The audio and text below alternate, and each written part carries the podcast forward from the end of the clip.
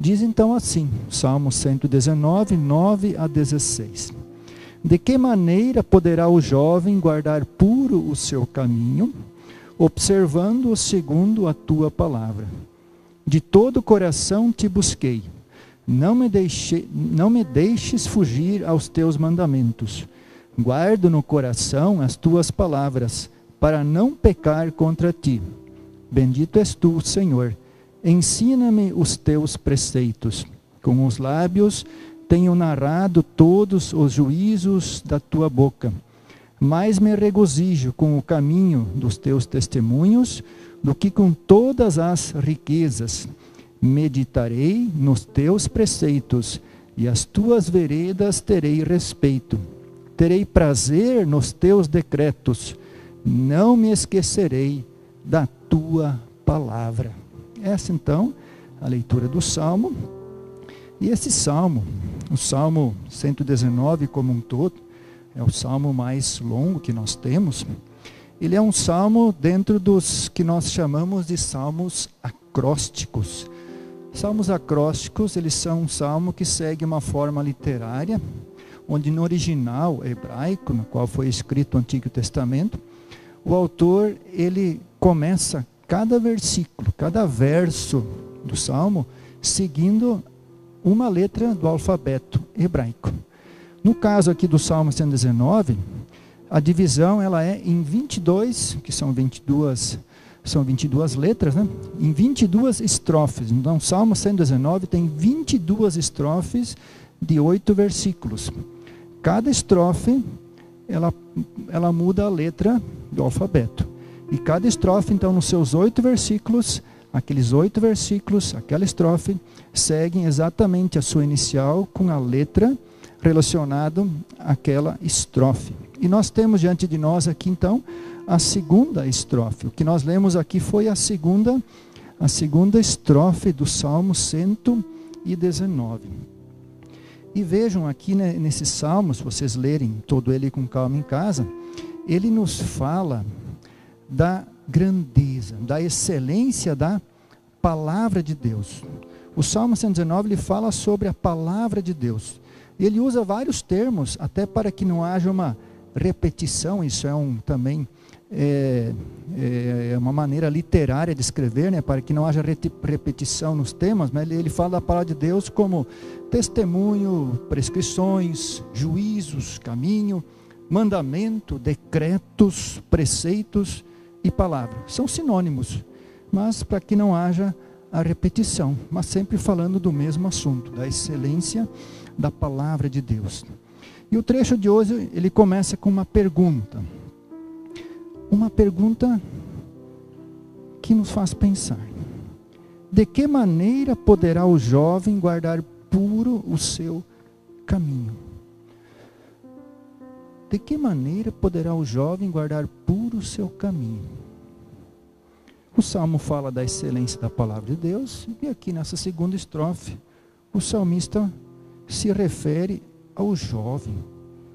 O jovem, por que o jovem? Será que esse salmo foi escrito para os jovens?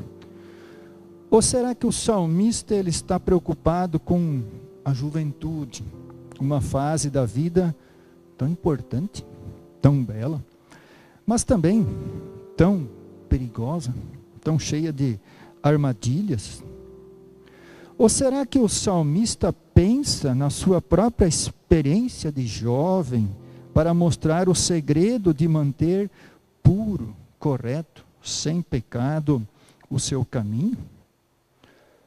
Não sabemos. Independente da motivação da pergunta do salmista relacionada aqui ao jovem, o salmista, que também não sabemos quem é, Uns dizem que pode ter sido Davi, outros Daniel, Esdras, né? não sabemos quem escreveu este salmo aqui. Mas o salmista, ele mostra preocupação e cuidado para indicar o caminho. O caminho no meio de tantos caminhos. Para mostrar o certo no meio de tantas incertezas. Para mostrar o que traz riqueza, satisfação e dá sentido real e verdadeiro à vida. e mantém assim puro o caminho do jovem, o caminho de cada um de nós. E a resposta para isso, a resposta para essa pergunta que dá início a essa estrofe, está na segunda parte do versículo 9. Diz assim então o salmista, respondendo à pergunta: de que maneira poderá o jovem guardar puro o seu caminho? E ele diz: observando segundo a tua palavra. Observando segundo a tua palavra. É isso. Apenas isso. Só isso. Poderíamos até parar aqui. Está dada a resposta. O salmista responde rapidamente, direto e objetivo, né? Este é o segredo para manter o teu caminho, a tua vida pura e dar um sentido real e verdadeiro para a vida aqui, agora e depois e eternamente. Observar, conduzir a vida de acordo com a palavra de Deus. E aí segue o salmista, se a gente ler novamente o restante da estrofe, ele segue expondo justamente como fazer isso. E como ele mesmo segue essa orientação. Como ele se empenha se alegra e se satisfaz em seguir a palavra de Deus. Ele diz nos versículos 10 e 11: De todo o coração te busquei, não me deixes fugir aos teus mandamentos. Guardo no coração as tuas palavras, para não pecar contra ti. O salmista busca o Senhor, mas ele sabe que não é fácil. A resposta foi fácil, mas agora a prática. Tanto que ele diz: Não me deixes fugir aos teus mandamentos. Ele está dizendo, em outras palavras, que nós precisamos do Senhor Precisamos que Deus nos ajude, nos fortaleça, nos anime, para que nós possamos guardar os seus mandamentos, para que nós fiquemos firmes na Sua vontade, para que consigamos guardar no coração a Sua palavra, para não pecarmos. E é isso que Deus, Espírito Santo, faz em nós. Ele nos fortalece, ele nos anima na palavra de Deus e pela palavra de Deus. Mas mesmo assim, nós pecamos. Mesmo assim, nós falhamos. E se nós pecamos e falhamos, então nós nos tornamos impuros. Porque na verdade é isso que somos: impuros. E agora? Impuros. Mas graças a Deus, o Senhor Deus, que nos deu o seu Filho, Jesus Cristo, justamente para nos purificar, para nos perdoar os pecados.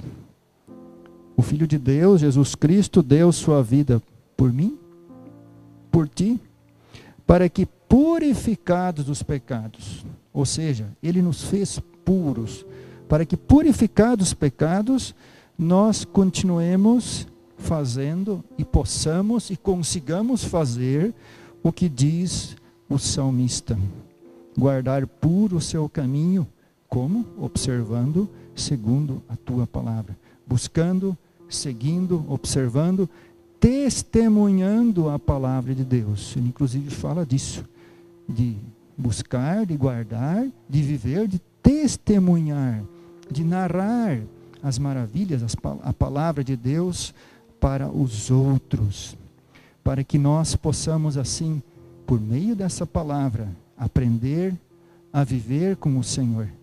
Essa palavra que nos ensina a andar com o Senhor, que nos ensina como somos amados do Senhor, como nos salvou em Jesus Cristo, para que nós nos tornássemos seus filhos, purificados sim, e assim amemos o Senhor, amemos a Sua palavra, assim como o salmista, que com alegria busca essa palavra e tem nela a sua riqueza maior. Como ele segue no restante, então, onde ele diz, versículos 12 em diante, Bendito és tu, Senhor, ensina-me os teus preceitos. Com os lábios tenho narrado todos os juízos da tua boca. Mais me regozijo com o caminho dos teus testemunhos do que com todas as riquezas.